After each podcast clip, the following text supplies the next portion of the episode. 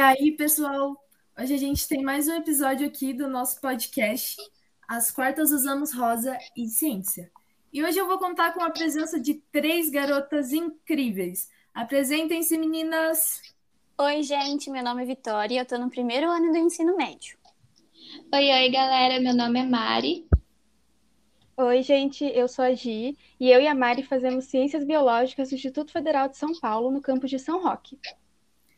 Então, gente, hoje a gente vai falar sobre um assunto muito legal, que é o glucagon no momento do jejum. E aí eu vou começar perguntando: e o que é glucagon, gente? Ah, eu posso começar te respondendo. Bom, o glucagon, ele é um peptídeo que ele é composto por cerca de 29 aminoácidos ali. E ele é responsável por algumas funções. A principal delas ali, as principais funções, é aumentar a produção e a exportação de glicose e a degradação de moléculas. Ah, além disso, a gente tem que frisar que isso tudo acontece principalmente no fígado.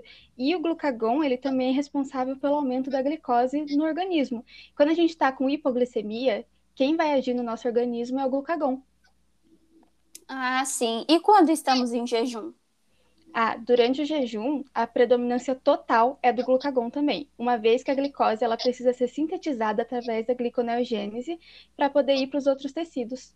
Sim, isso é muito interessante porque nesse período a glicose, a glicose, perdão, gente, ela vem de depósitos presentes que são ali no fígado e nos nossos músculos. E a glicemia, ela é mantida pela gliconeogênese, porque daí não tem mais glicogênio para ser degradado. Também tem a degradação de proteínas musculares, né? Sim, sim. E quanto mais tempo e de jejum, mais intensa é a degradação dessas proteínas. Agora, uma perguntinha aqui para vocês. No off, não precisa contar pro boy, gente. Uh, alguém aqui já teve bafo quando estava de jejum? Ah, eu não. Ah, tá eu confesso que já, hein? Até o Johnny Depp tem. Ah!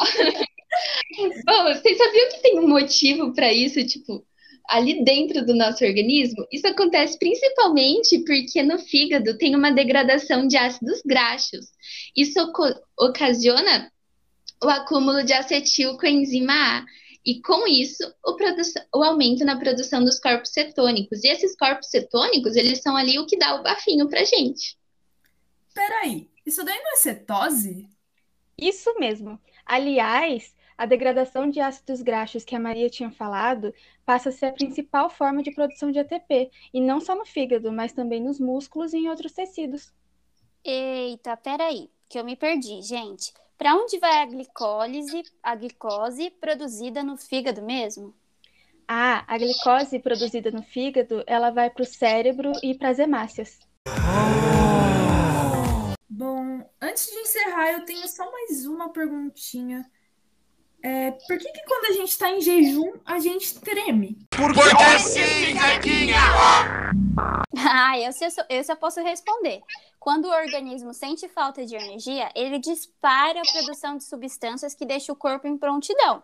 Porém, eu não sei muito bem quais são essas substâncias. Ah, bom, algumas dessas substâncias podem ser a adrenalina, que ela é fabricada pelas suprarrenais, e o glucagon, fabricado pelo pâncreas, e isso pode gerar palidez, dor de cabeça, ânsia e o tremor. Nossa, muito legal. Depois dessa, eu fiquei até com vontade de fazer biologia. Ah, que delícia! É um prazer saber que nós ajudamos mais almas para vir ao lado da biologia da força. Bateu uma salva de palma aqui pro profissional. Então, depois dessas maravilhosas explicações, obrigada, meninas, muito obrigada pela participação. Esperamos que vocês tenham entendido e ficamos por aqui. Beijinhos científicos! Ai, tchau, tchau, gente. Foi um prazer. O Zap tchau, aberto. Obrigada.